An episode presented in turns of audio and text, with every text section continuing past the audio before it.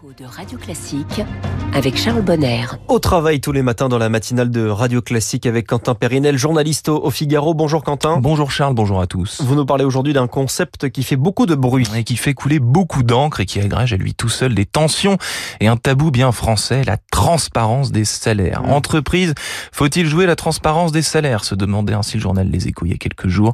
Une question plus que jamais légitime et dans l'air du temps à l'heure où une directive européenne dédiée à ce sujet a été publiée discrètement d'ailleurs l'été dernier et sera transposé en droit français d'ici juin 2026. Il s'agit d'avancer de façon concrète sur ce sujet afin de lutter contre les disparités salariales, les écarts de rémunération entre les hommes et les femmes particulièrement, et de faire en sorte que la question de la rémunération ne soit plus un tabou justement, et que l'opacité qui règne autour de ce sujet soit éradiquée. Il y a encore du travail. Alors qu'en est-il dans les faits? Eh ben dans les faits, Charles, on avance, hein, puisqu'aujourd'hui connaître la fourchette de salaire d'un métier ou d'un secteur est de plus en plus facile. Il suffit d'aller sur Google et sur les sites d'emploi de, de, référence. Par ailleurs, les absurdités salariales, c'est-à-dire les cas où à poste et à compétence égale, un salarié est infiniment mieux payé qu'un autre, se raréfient.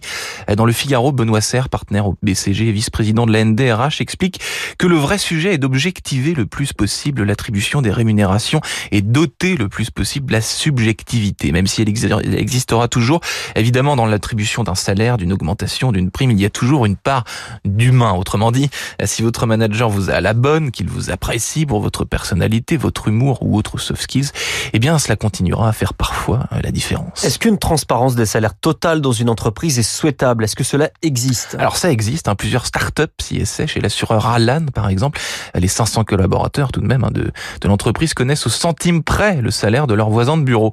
La transparence totale sur la totalité des sujets d'ailleurs fait partie de la raison d'être de l'entreprise depuis ses débuts et c'est pour ça que ça marche. Hein. C'est pour ça que c'est possible. En vérité, il faut que ce soit une volonté de départ dès la création de l'entreprise.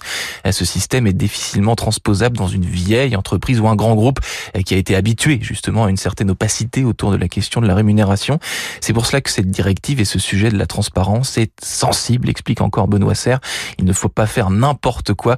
Le pire écueil serait que cela devienne une nouvelle usine à gaz administrative qui rendrait les choses plus complexes qu'elles ne le sont déjà. Au travail avec Quentin Périnel tous les matins dans la matinale de Radio Classique. Merci Quentin et bonne journée.